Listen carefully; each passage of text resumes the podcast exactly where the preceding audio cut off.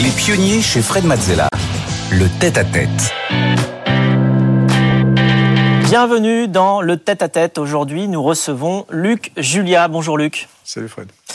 Alors, tu es ingénieur et même inventeur. Tu crées des choses utiles pour les gens, euh, pour euh, améliorer leur quotidien. Tes inventions ne sont pas restées euh, dans des labos puisque tu as créé quatre startups à succès, ce qui est donc assez rare, et dans la Silicon Valley.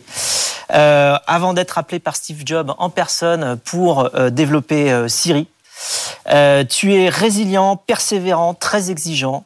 Euh, et aujourd'hui, depuis 2018, tu renforces les ponts de collaboration entre la France et les États-Unis euh, au niveau de la technologie.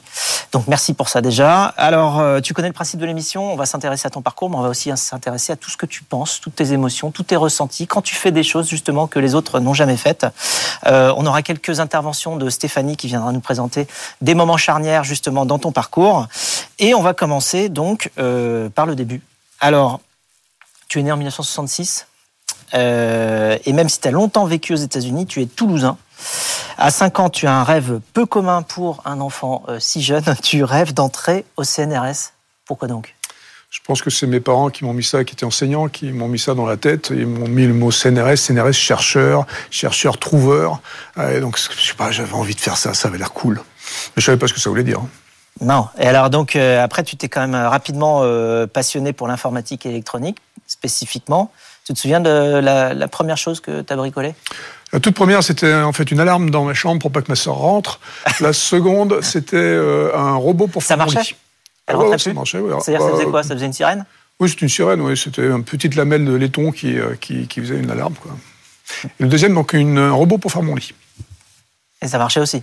Ah non. Ça, oui, parce que j'allais dire, celle-là, si ça a marché, ça, nous serait ouais, ouais, euh, ça utile. pas bien. C'est-à-dire, ça marchouillait à l'époque. Tu sais, c'était quand on faisait son lit, c'est pas mettre une couette sur le lit. Hein. Il fallait border euh, avec, les, avec les draps, les machins. Et donc, euh, ça, ça bordouillait euh, et ça déchirait pas mal de draps. Et qu'il y avait un bras, un robot Ouais, il y avait un bras, donc c'était un moteur d'aspirateur. J'avais donc transformé le mouvement circulaire en mouvement euh, perpendiculaire, enfin, euh, je sais pas comment on dit, euh, linéaire. Et donc, et ça allait le long du lit, et avec le bras qui faisait ça. Et donc, il fallait mettre les draps comme il fallait, la couverture, et puis ça faisait ça. Et puis, mais ça en a déchiré pas mal. Ma mère était pas très contente, mais moi, j'étais très fier. Hein. Bon, alors on voit la photo de classe. Tu nous montres où tu es c'est le gars qui euh, est affalé là en troisième en bas là. D'accord. Ok, tu nous regardes avec euh, une vision d'avenir. Et euh, tu entames des études en informatique et tu obtiens une maîtrise puis un DEA en informatique à l'université Pierre et Curie, qui s'appelle maintenant Sorbonne Université. Tu poursuis en doctorat à l'ENST, qui est Télécom Paris. et au début des, des, années 90, justement, tu entres au CNRS. Donc on se dit l'aboutissement. C'était comme dans ton rêve de gosse ou pas? Absolument pas. Euh, donc euh, très grosse déception. Enfin, au début, si, c'est assez rigolo. C'est c'est un labo, on fait des trucs, on a un peu de matériel, on a des gens sympas avec qui on peut discuter et tout. Et puis après, euh, dans mon cas, hein, et c'était il y a 30 ans, donc il y a prescription, ben, on, me dit qu'il ne faut pas que je collabore avec les autres gens du CNRS, les autres personnes du CNRS, d'autres labos. Et donc ça, c'était une grosse déception parce que pour moi, la, la recherche et, et en général faire des projets, c'est avec des gens. Euh, et, donc euh, partager. Et, l'émulation vient du, partage. Et donc euh, on m'a un peu coupé les ailes. Et donc, bah, déception, j'ai pu partir. Et donc tu t'envoles aux États-Unis en janvier 1994, tu entres au SRI, le Stanford Research Institute, en Californie, en tant que chargé de recherche au Centre d'intelligence artificielle. Ça s'est fait vite hein, quand même. Hein, et qu'est-ce qu'ils avaient de plus que nous, les ricains, là? Bah, en fait, euh, ils avaient cet esprit de partage, et surtout dans la Silicon Valley, euh, ce que j'ai beaucoup apprécié, c'est que euh, dès le départ, c'est une sorte de, de d'héritage de la ruée vers l'or. C'est-à-dire que on a des gens très différents qui vont venir s'entraider pour faire des trucs. Et, et, ça, c'était un peu un étonnement. et j'ai vu assez rapidement des gens très très différents se mettre ensemble pour faire des projet, start-up ou autre. Et, c'est ça qui m'a qui m'a vraiment attiré. En novembre 98, tu fondes ton propre labo, le Chic. Hein, donc on voit quand même l'inspiration française, le Computer Human Interaction Center. Vous travaillez sur quoi? Ben, un peu tous les trucs euh, qui euh, étaient connectés, euh, parce que c'est le début d'Internet. Hein, on parle Internet, c'est 94-95, et on se rend compte rapidement que ça va être la plus grosse base de données du monde. Donc déjà, on va pouvoir faire un peu ce qu'on appelle l'IA aujourd'hui, donc tripoter un peu les données, et puis aussi connecter des objets, ce qu'on appelle aujourd'hui l'IoT, Internet of Things, les objets connectés. Et, donc, bah, ce que fait Chic à l'époque, c'est le premier frigo connecté, la première voiture connectée, les, beaucoup de premières d'Internet, mais bon, c'était pas difficile de faire le premier puisque oui, il n'y avait pas. Et euh, il y a une date qui compte beaucoup pour toi. C'est le 9999 at 9 a.m., c'est-à-dire le, le 9 septembre 1999 à 9h du matin. Qu'est-ce qui s'est passé? On a présenté les neuf projets sur lesquels on avait travaillé ah, depuis, euh, depuis les, les, mois précédents où on avait créé Chic. Et donc, on a présenté neuf projets de débiles, hein, des trucs un peu, un peu bizarres hein, qu'on n'avait jamais vus avant. Et, et c'était effectivement très important pour nous. On était une petite équipe de chercheurs, euh, euh chercheurs appliqués. Hein, C'est-à-dire que c'était pas de la, euh, pas les, savants fous. Et donc, on présente nos, euh, nos choses à la presse. Et c'était très, très gratifiant pour nous. Neuf, c'est un chiffre porte-bonheur pour toi? Moi, pas spécialement. Celui-là a été rigolo parce que ça n'allait pas arriver souvent après euh, de retrouver euh, autant de, autant de mêmes chiffres. Euh, il va falloir attendre un peu et je pense pas que je vais le voir le prochain. Donc, et tu passes d'entrepreneur de, génie à eh bien créateur de start-up. Euh, et donc, tu te lances dans l'aventure de la création de start-up avec un palmarès assez exceptionnel, Stéphanie. Effectivement, en 2000, vous créez l'incubateur euh, Bravo Brava, doté d'un budget d'un million et demi de dollars. Il incube quatre de, votre, de vos start-up qui révéleront être quatre succès. D'abord, Soliloquy Learning, pionnier de l'assistant de lecture utilisé dans plus d'un millier euh, d'écoles aux États-Unis. Euh, la startup est rachetée en 2007 par euh, Scientific Learning. Vient ensuite Speak ISL qui utilise la reconnaissance vocale pour aider à l'apprentissage de l'anglais. Puis en 2004, Orbs Networks, spécialisé dans le streaming bien avant hein, que ce type de technologie ne se démocratise. L'entreprise est rachetée en 2010 par Qualcomm. Et enfin, en 97, avec euh, Adam Scheyer, vous développez un programme intitulé The Assistant. Vous en déposez les brevets. Ce projet aboutira à la création de Siri en 2007. On y reviendra plus tard dans l'émission avec Fred.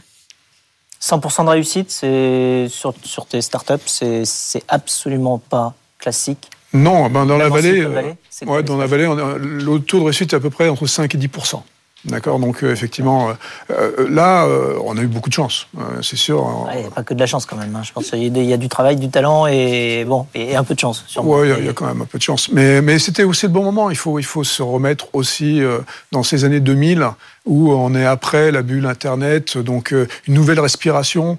Euh, les, les, VC, les venture capitalistes qui, euh, font, qui investissent, font un peu plus attention aussi. Donc le, taux de réussite peut-être à ce moment-là était un tout petit peu plus haut. Donc bon, mais oui, mais en 100%, ça n'existe pas. Qu'est-ce que tu considères être ta plus belle invention?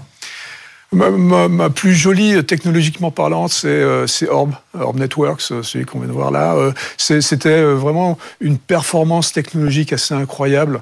Pouvoir jouer sur un téléphone en, Edge, hein, c'est pas, on parle pas de 3G, de 4G là, hein, on parle de, de petite connectivité sur un téléphone. rappelle exactement comment ça marche, Orb. Alors Orb, ça permettait de, de jouer n'importe quel média, mais n'importe quel médium sur n'importe quel téléphone. Voilà, bah, là c'était sur un Nokia 3650 certainement, donc un vieux téléphone Nokia. On pouvait jouer, bah, euh, là en l'occurrence, de la live TV. Euh, donc c'était normalement pas la possible. Télé sur téléphone. Ouais, télé sur téléphone. Absolument impossible. Impossible.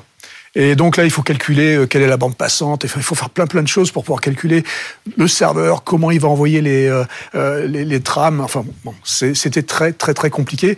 Et je pense d'ailleurs qu'on a eu tous les geeks de la terre parce qu'on a eu 13 millions d'utilisateurs sur cette application et 13 millions d'utilisateurs pour une petite start-up. C'était les 13 millions de geeks qui existent dans le monde. D'accord. Et euh, comment tu fais pour euh, gérer tout ça en même temps? Tu dors combien d'heures par nuit? Ouais, c'est un peu la chance que j'ai aussi, c'est que je dors pas beaucoup, je dors à peu près 3 heures par nuit, euh, donc j'ai à peu près deux journées par jour. Donc deux cycles d'une heure trente? Ah, pour, la, pour la nuit, oui, deux cycles de 1h30, alors que les gens normaux, entre guillemets, c'est à peu près deux cycles de 3 heures. Donc tu as deux journées en une et tu arrives à tout faire. Alors en 2003, tu décroches un rendez-vous avec Steve Jobs. Euh, pour lui présenter tes inventions. Euh, alors pour rappel, dans le contexte Apple, euh, à l'époque, l'iPod existe, mais l'iPhone n'existe pas encore. Ça s'est passé comment cette première rencontre avec Steve Jobs? Très mal. Euh, donc, euh, on, on, était très très excités hein, parce qu'on a effectivement le rendez-vous avec euh, le gars de la vallée, hein, Steve Jobs, qui était bon connu pour ses pour ses humeurs, mais bon, on était quand même très très excités. Et on, se prépare, on a une heure de préparation avant. Il arrive avec ses deux acolytes. il rentre dans la pièce, on commence la démo. Au bout d'un quart d'heure, il se lève, il dit c'est de la merde et il se casse. Alors évidemment, c'était nous, on était un peu choqués, hein, on était un peu euh, déçus, c'est moins qu'on puisse dire. Ses acolytes restent, et essayent de nous calmer, enfin de nous dire que c'est normal, c'est Steve. Bon, bah d'accord. Mais... C'est ça, c'est Steve. était exigeant. C'est le moins qu'on puisse dire. Ouais, là, c'est je dirais. Euh, Provocateur. Il était jaloux, tu penses? Il a vu tes inventions, il s'est dit. Lui, bon, il va C'est facile de dire ça aujourd'hui, mais euh, je pense qu'il y avait un tout petit peu. Euh, allez, oui, il était jaloux. Ah bah voilà, c'est dit. euh, donc tu continues ta route euh, avec tes startups jusqu'en 2011, où tu entres pour la première fois dans un grand groupe. Euh, tu deviens directeur de la technologie pour HP, euh, Hewlett Packard, et le 4 octobre 2011, tu reçois l'appel d'un vieil ami, Steve Jobs. Alors pourquoi il te rappelle? Ben, euh, là, euh, il a découvert euh, la start-up qui, entre-temps, est devenue une start-up qui s'appelait Siri. Donc, le premier projet qui était notre projet d'assistant à, à, SRI en 1997. Donc, entre-temps, c'est devenu une start-up qui marchait sur Android. et, et donc... Si on voit ton patent. Ça, c'est le brevet, c'est le brevet qui a été délivré en 2003. Et, et donc, il dit, bah, écoutez, je pense que le truc que vous faites sur Android, là, vous avez 180 000 utilisateurs. De toute façon, c'est pas bien, ça suffit pas. Moi, je veux mettre ce que vous avez fait sur euh, l'iPhone.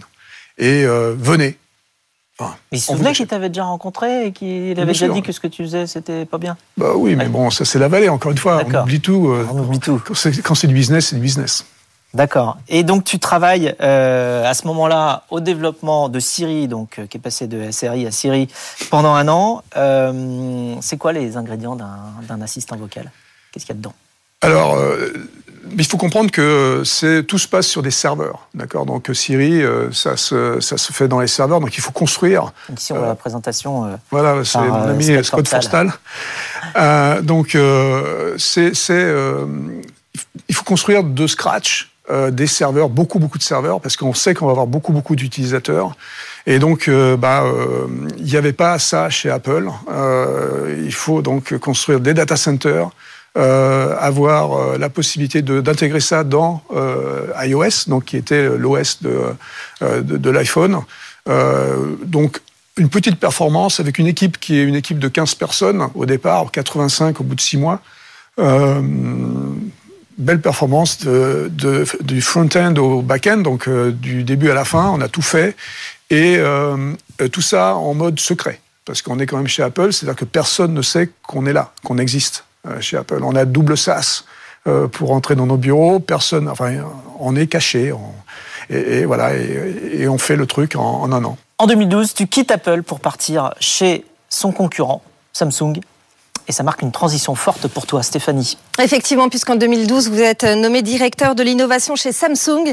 Euh, votre rôle, c'est de diriger 350 chercheurs en charge des euh, projets d'avant-garde. Cinq ans plus tard, alors qu'Emmanuel Macron est élu président, vous dites vouloir faire quelque chose pour la France. Vous proposez alors à Samsung de créer un laboratoire dédié à l'IA, euh, mais à Paris. Et face au refus de la direction vous démissionnez, ça va pas durer longtemps. Hein. Au bout de deux mois, vous réintégrez euh, Samsung pour aller au bout euh, du projet. Et le laboratoire d'intelligence artificielle de Samsung est inauguré fin 2018 dans le deuxième arrondissement de Paris. Tout à fait. Alors, elle est comment la France que tu retrouves au niveau technologique ben, Elle est comme celle que j'adore, c'est-à-dire une France euh, qui a changé quand même. Hein, en, 20 ans, à l'époque, euh, euh, elle a pas mal changé. elle est devenue plus une France d'entrepreneurs. elle est toujours une France d'ingénieurs, une France de, de, de, matheux, de gens qui font de l'IA, hein, qui font bien de l'IA. Et donc, elle est cette France dans laquelle on peut développer ses projets et, et utiliser ses talents. Euh, et, donc, euh, bah, j'étais effectivement très très fier de pouvoir dire que mon pays euh, pouvait héberger ce genre de centre. D'ailleurs, tu as travaillé avec beaucoup de Français quand tu étais en Silicon Valley. Hein ouais, j'étais un peu la cause de pas mal de fuites de cerveau là-bas. Ils sont rentrés ou pas? Ils restent là-bas? Tous les Français avec qui tu as travaillé Ça dépend. ça dépend. Maintenant, de moins en moins. C'est-à-dire qu'ils reviennent de plus en plus tôt ici. Euh, à l'époque, tout à fait au début, quand on était un peu déçu comme moi, euh, on, restait un peu plus longtemps. Mais c'est vrai que depuis la French Tech, on va dire, donc depuis 2012-2013, euh, il y a beaucoup plus de potentiel ici, de potentiel d'entrepreneuriat. Et donc, du coup, ben, on va se former un peu, on va voir un peu ce qui se passe à Stanford, à Berkeley, et puis, on revient ici. Et depuis mai 2021, tu es directeur scientifique de Renault. Pourquoi tu as accepté de monter à bord de, Renault? Euh, ben, C'est encore une fois euh, pour faire profiter en quelque sorte de mon expérience dans la vallée, donc euh, d'avoir un peu cette, cette différence de... Euh, de, de, de, rapidité euh, dans, le dans le développement des projets. Euh, de montrer comment on fait les choses en, en ayant plus de collaboration peut-être. Euh, et puis surtout, ben, c'est une vieille dame, Renault. Hein, c'est une industrie un peu lourde. Euh, donc essayer de... Ça de... se modernise beaucoup quand même. Hein. Il y a ça se modernise, il y, a, il y, a, de plus en plus de choses. Et donc c'est pour ça, euh, Luca De Meo, le nouveau CEO, euh, veut impulser justement une boîte tech. Donc moi, quand j'entends boîte tech, je dis, bah, tech, je veux bien essayer. Ah, c'est pour moi. Voilà. D'accord. Et euh, tu veux rendre la mobilité plus tech, justement? Ça se passe comment?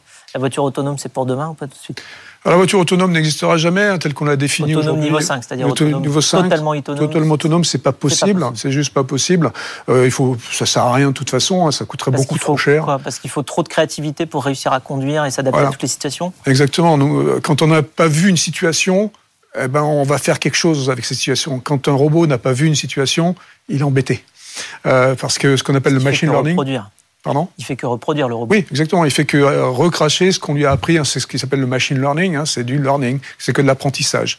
Et donc, s'il n'a pas appris, il ne sait pas. Euh, nous, si on n'a pas appris, on a un truc qui s'appelle l'inné. Il se passe des trucs, on ne sait pas exactement comment les expliquer, mais on arrive à faire des trucs alors qu'on ne savait pas. En 2020, tu reçois la Légion d'honneur et tu dis Nous, humains, sommes indispensables. Et les Français, encore plus. Qu'est-ce qu'ils ont de, de, spécial, les Français, les ingénieurs français, par rapport aux Américains? Bah, C'est un peu ce que je disais tout à l'heure, c'est euh, ces mathématiques. Euh, c'est ce siècle des Lumières. Euh, il est quand même, c'est quand même extraordinaire. Notre éducation mathématique est fabuleuse. Euh, quand on regarde les, les médailles Fields, qui sont bah, l'équivalent, la dernière avec. Euh, exactement. Donc, on, on, a le plus de médailles Fields dans le monde on est les meilleurs en maths. C'est comme ça. Et il se trouve que l'intelligence artificielle, qui est donc un de mes sujets, euh, bah, c'est des maths. Et donc, on est les meilleurs. Et c'est comme ça. Mais par contre, on n'oublie pas que l'humain est indispensable parce que ces intelligences artificielles, elles ne sont strictement rien sans nous. Ce ne sont que des outils.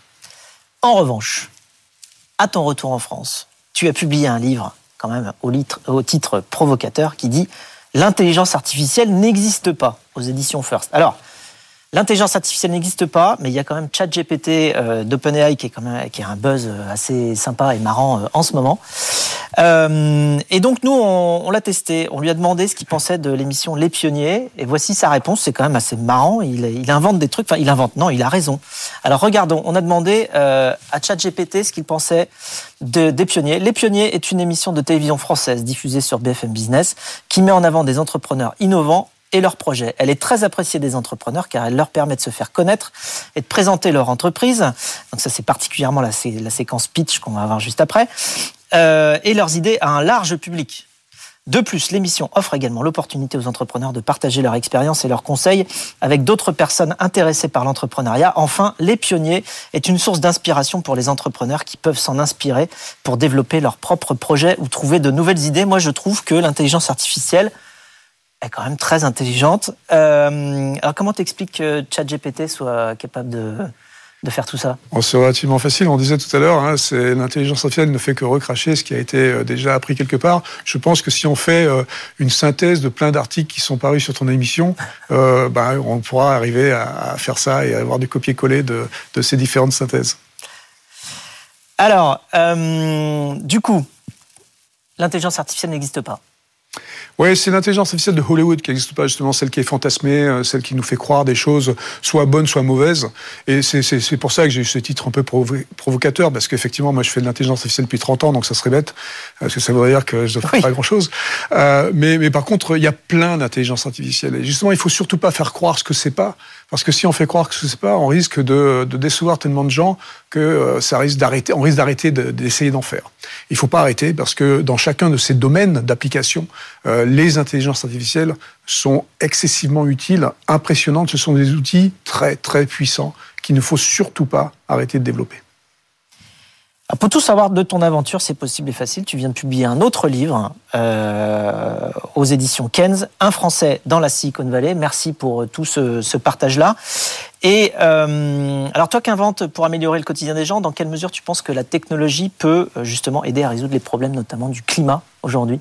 Ouais. C'est un très gros problème parce que euh, la technologie affecte énormément le climat en fait. Euh, on s'en rend pas compte parce qu'on est excité, nous ingénieurs, on va être excité euh, faire ces technologies, développer ces technologies sans comprendre l'impact que ça a. Donc d'un côté, ça a un impact qu'il faut comprendre, donc déjà il faut s'éduquer là-dessus, mais de l'autre côté, on peut utiliser les technologies, l'intelligence artificielle en particulier, pour essayer d'optimiser euh, notre impact, justement, pour faire en sorte qu'on n'en ait pas autant que ça. Et c'est sur ce qu'il faut travailler aujourd'hui. On n'y travaille pas assez. Je pense que la technologie va réussir, on va réussir à la fin, euh, on, va réussir à, fixer les problèmes, euh, mais il faut quand même s'en rendre compte et, se rendre compte de l'impact négatif aussi de ces technologies. Pour conclure, on a une question inattendue de la part d'une entrepreneur haute Guénaud que tu accompagnes, qui a créé Plume, qui est un, un outil d'accompagnement à l'apprentissage de l'écriture pour les jeunes et qui est justement basé sur de l'intelligence artificielle. On écoute tout de suite la question de Aude pour toi. Salut Luc, c'est Aude de Plume, j'espère que tu vas bien. Je voulais te poser une question, toi qui diriges la mission sur la souveraineté numérique de la France. Penses-tu qu'il est encore possible de gagner cette bataille et comment faire pour cela? À bientôt on n'a pas trois heures. Euh, la réponse courte, c'est oui. Euh, on peut la gagner, cette bataille, parce que comme je disais tout à l'heure, on a les meilleurs ingénieurs du monde. Euh, donc, on peut gagner la bataille de la technologie. Il faut qu'on gagne la bataille du business. Donc ça, c'est un, un autre problème, euh, il y a des problèmes de marché. Le marché européen est très très différent du marché américain ou du marché chinois. Ils sont beaucoup plus petits, beaucoup plus fragmentés. Euh, donc je pense qu'on a plus de problèmes là à résoudre et il faudrait que Bruxelles nous aide au lieu de regarder la taille des tomates, euh, de regarder un peu euh, d'uniformiser euh, les, euh, les, les, les policies qu'il y a dans les différents pays. Mais bon, je pense qu'effectivement, on a une chance. on est très très bon. il suffit de. Merci Luc pour ce partage, pour ces émotions, ces enseignements. Quant à nous, on se retrouve juste après pour le pitch.